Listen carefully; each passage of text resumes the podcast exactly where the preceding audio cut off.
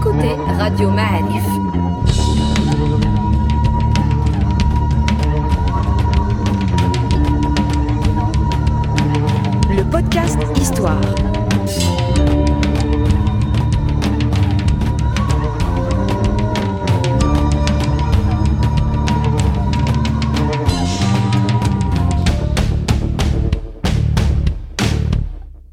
La saison 3 du podcast Histoire vous est offerte avec le soutien de Maroc Télécom.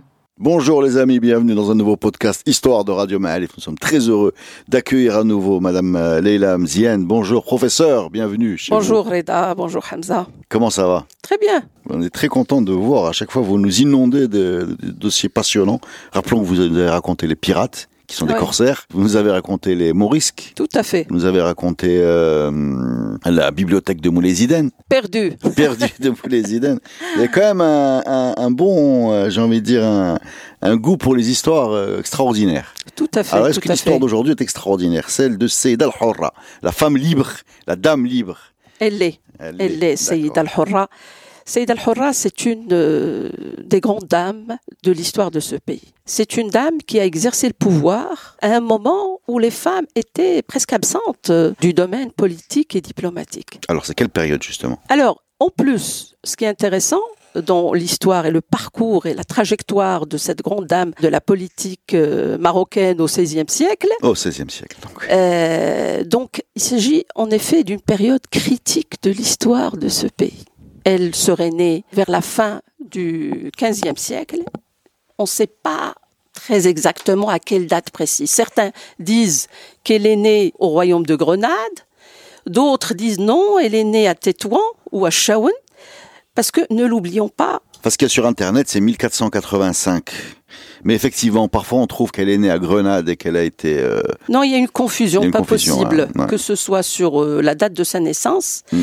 mais aussi par rapport à d'autres événements qui vont suivre. Mais tout ce qu'on sait, c'est qu'elle est née à la fin du XVe siècle, entre 1485 et 1493. D'accord On sait aussi qu'elle sera mariée au gouverneur de Tétouan quand elle avait l'âge de 16 ans Mandari. le Mandaré en l'occurrence, vers 1510-1515. Alors, un autre point très important euh, lorsqu'on parle de Sayyid al-Hurra, c'est que elle est issue d'une famille euh, de combattants. Ça se voit que c'est le ramadan. Euh, donc, une grande famille, parce que elle est fille De guerrier. de, de guerriers, Mais justement. Des- Non, non, non, Maurices, on- non. je vais repréciser le contexte. Donc le père de Seyyid al-Hurra, évidemment, il est né, il a grandi, il a servi les derniers souverains de Grenade, D'accord. D'accord, de un. De deux, on sait qu'il a migré vers le Maroc juste après la prise de Grenade, la chute du 1492, dernier voilà. royaume musulman Hein, en janvier. fameux voilà, voilà. tout à fait, 92. C'est lui qui est le fondateur de la ville de Chaouen. C'est Ali Son. Barrachid, son père.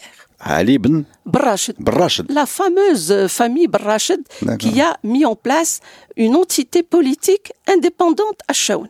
C'est lui, c'est son père. Donc c'est un, un musulman euh, chassé de Grenade. Tout à fait, qui s'installe à qui- Chaoun où il va fonder euh, une sorte d'émirat euh, pratiquement indépendant du pouvoir central. Parce que n'oublions pas le contexte, le Maroc vit des temps très très difficiles. À l'époque des Ouattassides. Le Maroc, il est amputé de son littoral parce que d'un côté, on a les Espagnols installés à Melilla, au rocher de Peñon de Vélez de la Gomera, installé également ce qu'on appelle aujourd'hui euh, Bedes, qui est toujours entre les mains des Espagnols.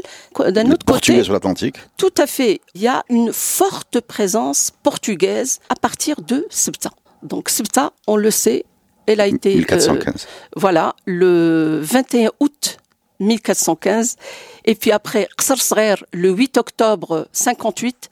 Par la suite Asela en août je pense le 24 août 1471, suivi quatre jours plus tard par Tanger, en plus de tout le littoral atlantique, pratiquement tout le littoral qui était entre les mains des Portugais. Voilà. Donc le Maroc, Ouattacide, il est morcelé, mais la capitale reste évidemment Fès.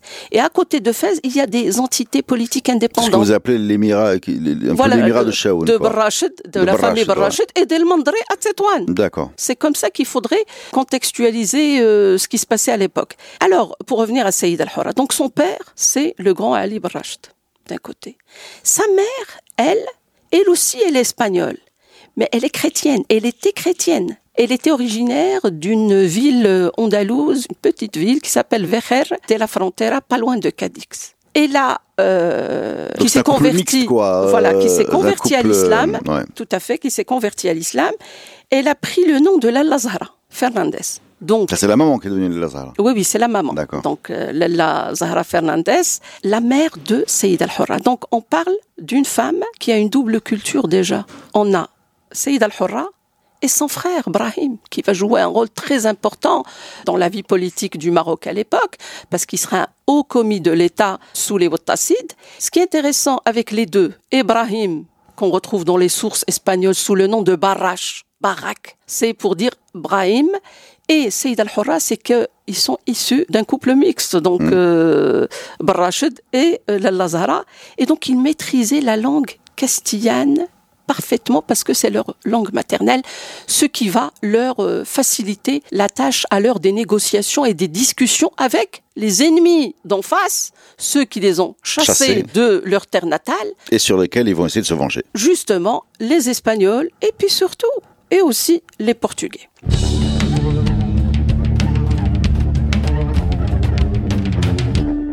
Alors, il y a des lacunes concernant le vrai nom de Sayyid al-Hurra. Certains l'appellent Aïcha, d'autres Fatima, d'autres al-Hurra. Mais ce qui nous intéresse, c'est al-Hurra, dans le contexte de l'époque, qui n'a rien à voir avec, avec le contexte d'aujourd'hui.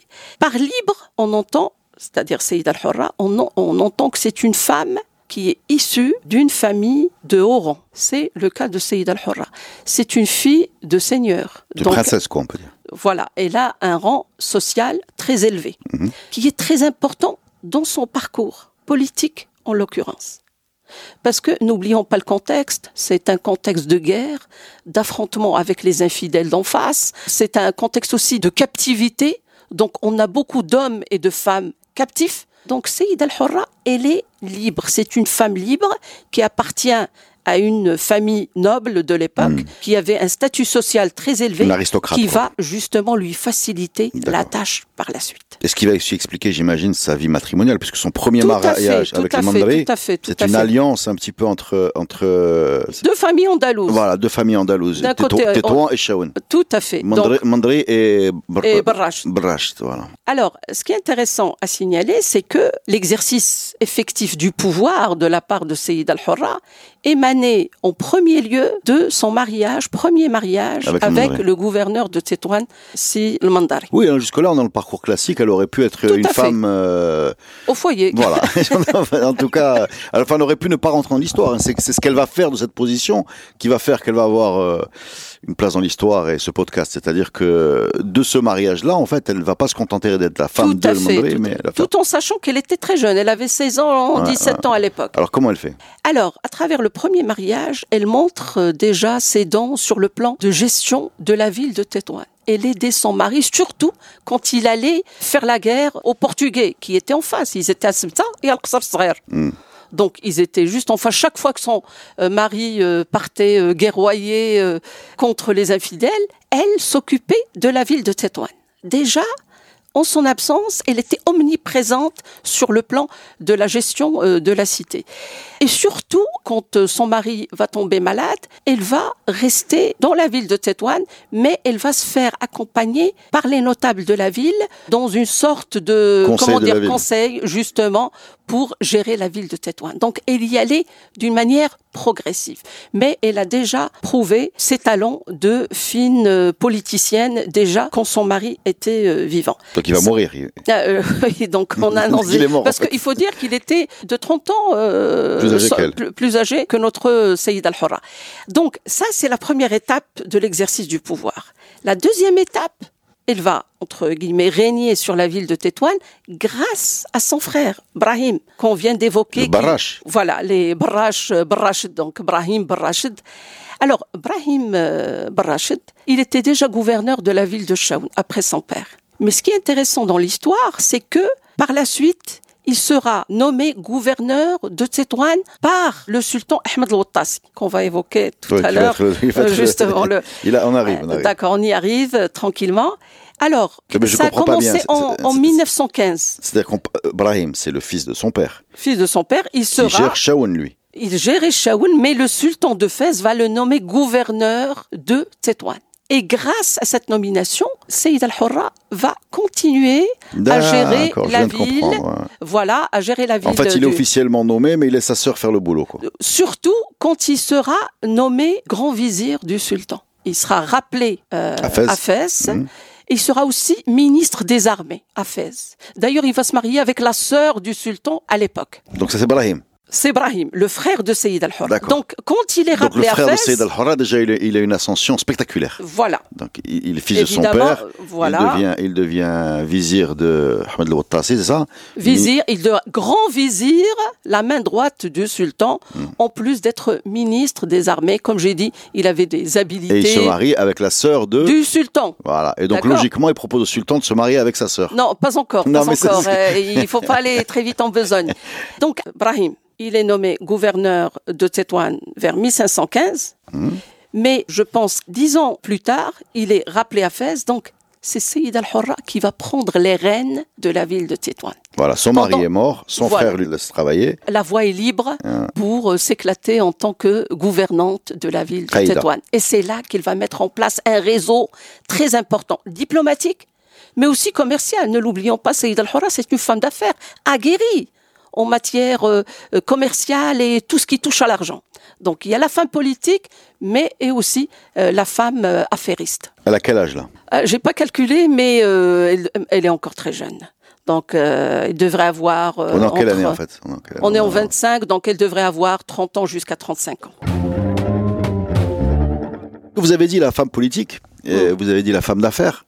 Mais quand on clique sur, euh, sur Internet, on trouve surtout la femme pirate. Oui, alors, euh, pirate, non, euh, je, je, je, je Non, reprécise encore une fois. Comme j'ai dit, donc ce qui m'intéresse, c'est son rôle sur le plan diplomatique et politique. Elle est devenue une femme puissante. Puissante en argent, mais aussi puissante sur le plan diplomatique. Parce que on avait en face de Tétouan la péninsule ibérique, les guerres sans cesse répétées entre le- les musulmans et les Portugais les Espagnols. Donc il y avait un ennemi potentiel d'en face. Donc elle, elle était là, elle était omniprésente sur le plan diplomatique et elle faisait aussi la guerre à ses ennemis Sur la mer. sur mer, mais aussi sur terre, parce qu'on va parler tout à l'heure des razzias opérées par exemple à Gibraltar, la nuit du 9 au 10 euh, septembre euh, 1540. Elle Donc- organise une razzia sur ce. Euh, J'y reviendrai lorsque je vais euh, évidemment parler de l'aspect femme armatrice de navires corsaires, pour s'attaquer essentiellement aux Espagnols et aux Portugais. Alors, comme j'ai dit, le contexte était favorable à la guerre, mais à la petite guerre, parce que il faut dire que Tétouan n'avait pas le moyen d'armer des armées euh, qui coûtent vraiment très très cher. La Grande Guerre est sortie depuis très très longtemps de la Méditerranée, donc c'est la petite guerre qu'elle va encourager, la guerre de course. D'un côté. D'un autre côté, j'ai dit, elle a mis en place des réseaux diplomatiques. Avec qui? Avec les voisins de l'Est, Les Turcs. Euh, les Turcs d'Alger. Juste. Pas seulement, elle a déjà commencé c'est justement euh, ses contacts déjà avec le frère aîné, Arroge. Quand il est décédé, elle se rabat sur l'étoile montante de la marine turque de l'époque. Euh, Barberousse. Mais je connais pas son nom en fait. Kherdin, non. Kherdin. Kherdin, Kherdin Barberousse. Et donc, ce qui est intéressant dans cette histoire, c'est, ce sont les faits. On a, dans les sources espagnoles et portugaises, on fait référence à des attaques communes contre le littoral ibérique.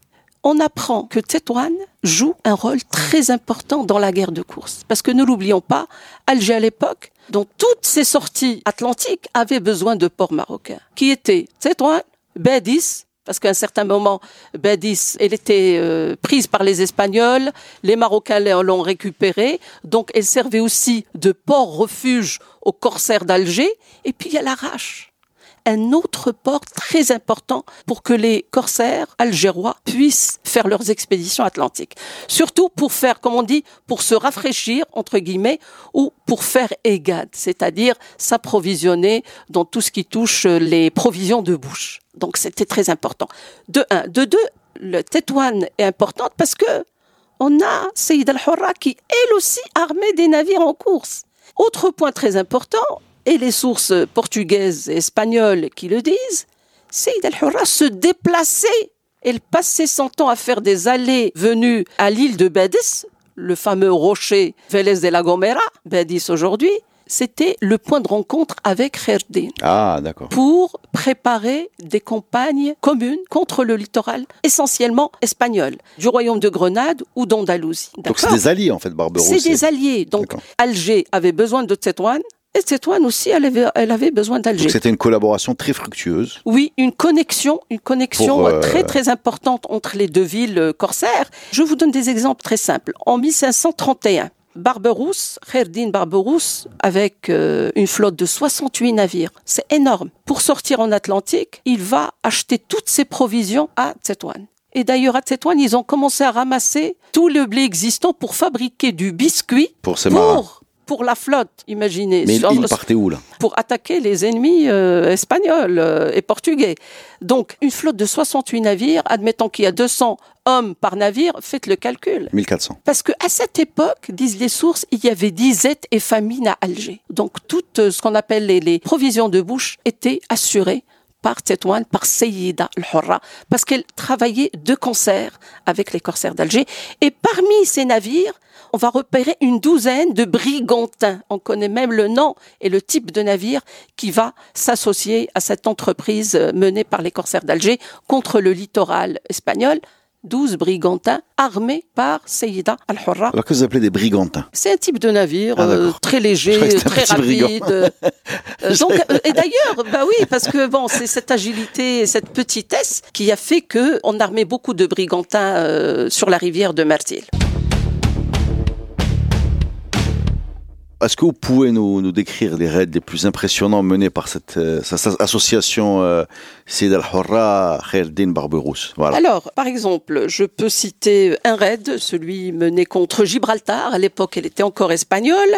1540 Oui, 1540. Alors, euh, dans une lettre émanant de la ville de Gibraltar, on apprend que dans la nuit du 9 au 10 septembre 1540, les corsaires d'Alger, avec une flotte composée également de cinq unités armées par la gouvernante Seyid al-Hurra, ayant à leur tête deux grands raïs algérois. On a le premier, c'est Karamami, et le second, c'est Ali Ahmed ils arrivent à l'improviste. C'est normal, c'est des corsaires, ils vont pas viser leurs ennemis. Non, non. Ils arrivent à l'improviste. Non mais c'est des Turcs, on est d'accord Oui, oui, c'est. Enfin, Ouais, c'est- ouais. enfin, turc, c'est plus complexe compliqué, que ça. ouais. D'accord, ils arrivent à l'improviste dans la ville euh, de Gibraltar. Ils Sans, y firent, sans prévenir. sans prévenir, ils y firent un grand butin et de nombreux captifs, femmes et enfants, avant de cingler direct vers le port de Tétouane. Pour se défaire d'une partie des prises, bien évidemment, et pour caréner leur navire. Alors, ce qui est intéressant dans cette histoire, donc on parle du 9, la nuit du 9 au 10. Ils vont rester trois jours supplémentaires dans le port de Gibraltar. Pourquoi il reste trois jours? Normalement, on attaque, on doit se retirer. Hmm. Parce que ils ont pris tellement de, captifs, Ouais, qui, peuvent les vendre sur, qui peuvent les vendre sur place. justement, ils attendent que les parents, ceux qui ont euh, Hmm. les possibilités, viennent rançonner les prisonniers ou les captifs. Ouais, ouais. Trois jours d'affilée, tranquille, dans le port de Gibraltar, le temps peut que, être racheté sur place en fait. que- le temps que la rançon vienne. On voit ça, c'est les Vikings aussi. On voit des, des raids où ils restent sur place avec leur puissance militaire en disant si vous voulez récupérer vos, vos enfants, ben, on peut Euh, le faire bah, maintenant. Il faut Voilà. payer, donc euh, il faut payer. C'est le raccourcissement de la, la chaîne de production. Tout à fait. Donc, euh, pour aller plus vite, n'empêche que après avoir euh, évidemment pris euh, ces prisonniers-là, ils vont rejoindre Badis. À Badis, le maître des lieux s'appelait Abu Hassoun. Il avait fui Fès, c'était un prince, etc. Donc Abu Hassoun, sur place, va racheter tous les captifs au prix fort de 5000 ducats pour évidemment réclamer par la suite le paiement aux, euh, Aux autorités de Gibraltar, aux autorités de Gibraltar. Mais c'est Abu Hassoun qui s'en est C'est un spéculateur du captif, lui. Tout à fait. Donc, autrefois, c'est-à-dire le 27 mai, encore une fois, de la même année, une fois de plus, la complicité de Sayyid al-Hurra est attestée et on avance le passage de 30 fustes, type de navire rapide qui ressemble beaucoup aux galères, algéroises par la rivière de Mertil et prévoit leur jonction avec les fustes de Badis et de Tétouane. Donc cette complicité, elle est omniprésente entre Sayyid al-Hurra et les grands raïs On a même, euh, on a même dans la littérature, je pense, j'ai lu ça quelque part, euh, c'est vous qui allez confirmer ça, dans la littérature espagnole, elle est beaucoup évoquée comme étant l'interlocutrice pour le, le rachat des captifs. Tout à fait, c'est une femme la d'affaires. Qaïda, la gouvernante. Tout à la- fait, tout à voilà. fait. Sauf qu'elle était, qu'elle n'était pas très appréciée par les gouverneurs, surtout les gouverneurs portugais de Ceuta. D'ailleurs, on n'hésite pas On à peut l'appeler. Oui, euh, justement, on a, on n'arrête pas de la taxer de coléreuse. D'ailleurs, j'ai Mm. ici une très belle citation d'un agent du roi du Portugal, euh, Joao III, qui s'appelle Bastiao de Vargas, qui s'exprime souvent à son sujet avec sévérité. Évidemment, en évoquant Sayyid al-Hurra, c'est une femme très belliqueuse et très emportée en tout, pour euh, évidemment parler de Sayyida. Ça, ça arrive très souvent hein, quand une femme prend le pouvoir. Même aujourd'hui, on l'accuse souvent d'être hystérique. Euh, alors, peut-être euh, la question des captifs, elle est très importante Ouais, parce que ouais. on sait très bien, on a quelques chiffres euh, d'ailleurs. Le père espagnol Jaime Contreras débarque à Tetuan en août 1541 pour acheter les captifs espagnols pris la veille, qui étaient en possession de Seyid al-Hurra, qui était en nombre de 340 contre une rançon qui s'élève à 3000 réaux. Donc, elle était dure en affaires. C'était une femme qui faisait euh, le commerce comme partout, je veux dire, commerce des marchandises, mais aussi le commerce des hommes. Les captifs, c'était une chose courante à l'époque. Mais elle exerçait aussi ce que l'historien espagnol Eloy Martín Corrales appelle le commerce silencieux. Quand les voies classiques sur le plan commercial ne marchaient pas, on pratiquait ce qu'on appelle le commerce silencieux, parce que c'est la contrebande, c'est le commerce en douce. Donc elle exerçait ce commerce avec les présides portugais, en l'occurrence les- le préside de Septembre. Mais pourquoi ce commerce silencieux? Pourquoi il n'est pas. enfin, je- je- je- Non, quand les voies classiques de commerce ne marchent pas, parce que même en temps de guerre, on continue à faire le commerce. Bien sûr, bien sûr. Mais quand, par exemple, le capitaine de Ceuta, portugais, Alfonso de Noronha, qui décide d'interrompre le commerce et les mesures prises par la gouvernante aussi est de fermer de son côté la frontière marocaine quoi. justement, et le port de Tétouan. Mais ceci a eu des répercussions, évidemment, sur les intérêts des commerçants des deux camps. De là, on est obligé de pratiquer ce que le... Commerce que- silencieux. Voilà, ce commerce silencieux, parce qu'il faut trouver d'autres voies de communication, et surtout pour faire des affaires avec l'ennemi d'en face.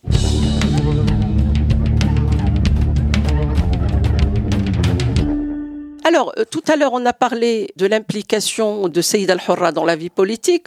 On a parlé de trois phases. On, on- on Non. s'est arrêté à la deuxième phase. oui, parce que là, elle est, elle est célibataire, là. Enfin, elle est veuve, là. Euh, euh, là, là, tout à fait, elle Là, elle est veuve, veuve, voilà. justement. Et donc, c'est ce qui va lancer la troisième phase. Justement, donc euh, oui. Alors la troisième phase est en relation avec son mariage avec le sultan Ahmed Al-Outtasi. Qui arrive après cette juin. gloire. hein. Justement, le 20 juin, je pense, 1541.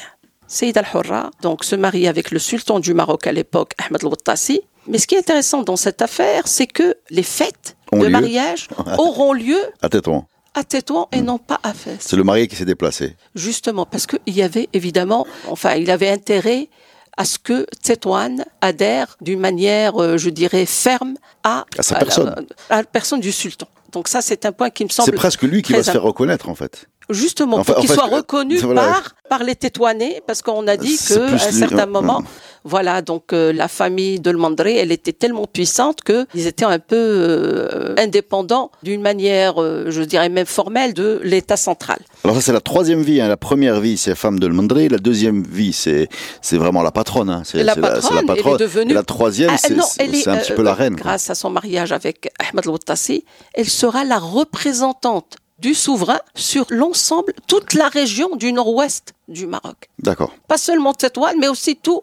Donc elle faisait ce qu'elle voulait dans le nord du Maroc. De là, évidemment, ses contacts avec euh, les corsaires et les commerçants des autres villes du Maghreb. Mais ça va pas durer très longtemps, en fait, cette phase-là, Tout à fait. puisqu'elle va fait. décéder, si mes informations sont bonnes, en 1542. Alors, euh, ça aussi, c'est faux, parce qu'il y a beaucoup de... Oui, oui, il y, a- il y a des confusions, il y a des amalgames. Parce que quelquefois, on se pose vraiment la question suivante est-ce qu'elle a existé? Parce qu'il y a très peu de sources sur Sayyid al-Hurra.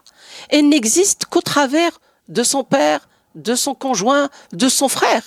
Donc, à un certain Espagnols. moment, et, et à travers les sources espagnoles. Par contre, s'il y a un grand, un fin connaisseur de Sayyid al-Hurra, c'est Ibn Azzuz Hakim, rahimahullah. Alors lui, il a trouvé l'acte de mariage de Sayyid al-Hurra avec le sultan Ahmed al-Wattasi. Eh ben voilà, donc on va connaître son nom. Euh, Sayyid al-Hurra, son nom c'est Sayyid al-Hurra. Ah, d'accord. Et donc, il a trouvé l'acte de mariage qu'il a publié dans euh, une de ses publications. Et là, on est sûr qu'il a vraiment existé, Saïd al-Hurra. Parce que j'ai dit tout à l'heure qu'elle est présente dans les sources portugaises et espagnoles. Mais le nom, il est tout le temps décortiqué de son vrai sens. Quelquefois, euh, elle apparaît Hurra. euh, Sit al-Hurra, Sit euh, Sit al-Forka. Donc, c'est vrai que entre Sayyid al-Hurra et Sit al-Forka, euh, il faut il faut avoir les nerfs euh, vraiment solides pour pouvoir démêler euh, les pinceaux. Même il y a un problème au niveau de son nom. C'est ça le problème quand on travaille dans les sources européennes. Quelquefois, les, les noms Je et les prénoms sont déformés. Je vais vous poser la question différemment. Il y, a, il y a une autre théorie. euh, vous avez parlé de la difficulté de se renseigner sur le parcours de cette dame, qui n'est pas qui n'est pas très vieux. Hein.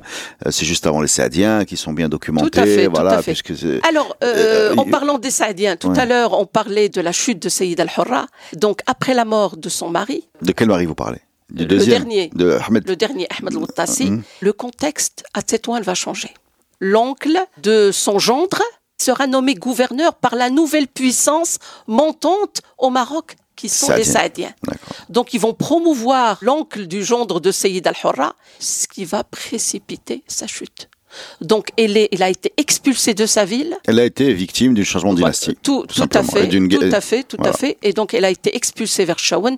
Là-bas, apparemment, elle va s'intéresser aux œuvres caritatives, religieuses, etc.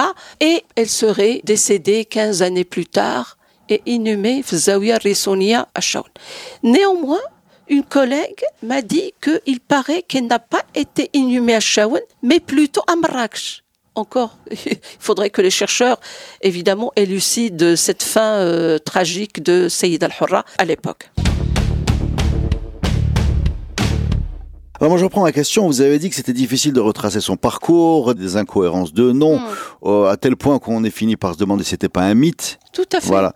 Alors euh, il y a deux options. hein. Il y a l'option qui, bah, c'est c'est la vie, que parfois on a des problèmes d'archives, etc. Malgré le fait que ce soit pas très vieux et que ce soit une période plutôt bien documentée. euh, Où il y a une deuxième théorie, hein, j'ai lu quelque part, qui veut qu'il y ait eu une volonté d'effacer un peu son parcours, étant une femme comme ça euh, qui a brisé plusieurs tabous, indépendante et, et puissante. Il y a eu une sorte de, de petite petite revanche euh, machiste dans, dans la suite de ça. Et on a tendance à, à, à l'effacer des archives et de l'histoire. Alors je sais pas ce que vous en pensez de ce que je viens de dire. Non, non, pas du tout. Euh, il y a eu beaucoup de travaux sur Sayyid al-Hurra. Beaucoup de Marocains, euh, d'historiens marocains ont écrit sur Sayyid al-Hurra. Beaucoup d'Espagnols aussi. Parmi euh, les grands spécialistes... Donc elle n'a pas été effacée du tout en fait. Pas du tout. Il y a Gonçalves Busto qui avait publié un excellent article sur Sayyid al-Hurra, un certain Gilles Grimao aussi. Beaucoup d'historiens marocains aussi ont, ont travaillé sur Sayyid al-Hurra, parmi lesquels j'ai dit Ibn Azzouz Hakim, qui a d'ailleurs qui avait écrit que Sayyid al-Hurra est la seule femme qui a exercé un pouvoir souverain au Maroc. La seule parce qu'on parle d'autres femmes, euh, Khnata bint Nafzawiya, mais Sayyid al-Hurra, c'est la seule qui a exercé le pouvoir dans l'histoire de ce pays. Certes, certes, le contexte, il était difficile, il est toujours difficile pour les femmes d'exercer le pouvoir, mais il faut dire que le contexte l'a aidé parce qu'elle est apparue dans une période de crise et généralement on l'a déjà remarqué dans l'histoire du Maroc et du Maghreb. Les femmes apparaissent, exercent le pouvoir en temps de crise. On a vu le Kahin al-Barbaria, Mhm. elle aussi, elle a exercé le pouvoir en temps de crise. Saïd al-Hurra aussi. Donc, il y a eu un vide politique, il y avait une fragilité sur le plan politique qui l'a servi énormément. Et donc, le fait qu'elle appartienne à une euh, famille qui a un rang social très élevé, Ouais, c'est la fille. guerriers. Oui, tout à fait. Donc, c'est la fille de Barrage, c'est une grande famille qui est en plus, il paraît qu'elle a des origines euh, de Chorfa. Donc, tout ça, ce contexte l'a aidé. Le père, le mari, le frère, et puis le rang social. Oui, et puis la, Donc- la, la, la compétence aussi, parce que passer du rang de, de femme, euh, Deux, de femme Jusqu'à- 2, voilà, de, devenir Et la patronne, deux, voilà, et de- fille d'eux, voilà. à une femme et même indépendante. des initiatives de Tout à de- fait, d'alliance avec euh, voilà, voilà. d'alliance avec Barberousse des voilà c'est à la fois une femme politique une femme euh, fine euh, en, voilà, une- en diplomatie, bah, et une même femme si en- dure une femme dure en affaires Dure en une- affaires, et une tout à femme fait, dure tout à fait, euh, tout à fait. dure dans, dans, dans, dans la menée une de femme de 100 ans, une femme de 100 ans, et il est grand content, évidemment, de dépoussiérer ces histoires-là. Par exemple, je vous parle de Saïd al-Hurra, comme a dit Ben Azouz Hakim, c'est la seule femme qui a exercé un pouvoir souverain au Maroc. Mais quand on voit de près ce qui se passe pour euh, valoriser, faire connaître ces genres de femmes au Maroc, elle est très peu présente.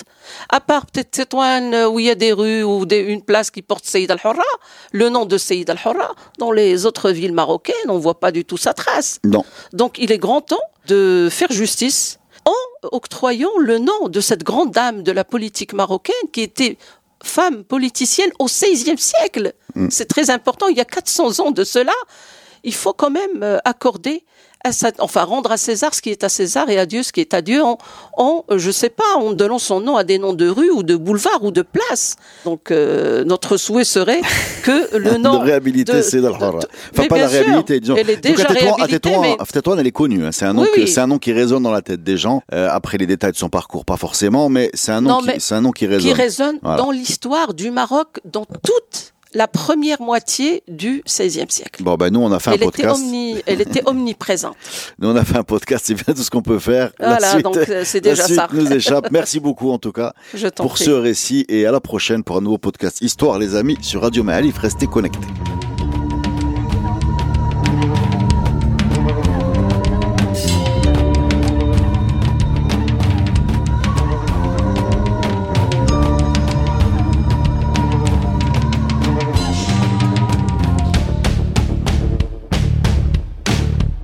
La saison 3 du podcast Histoire vous est offerte avec le soutien de Maroc Télécom.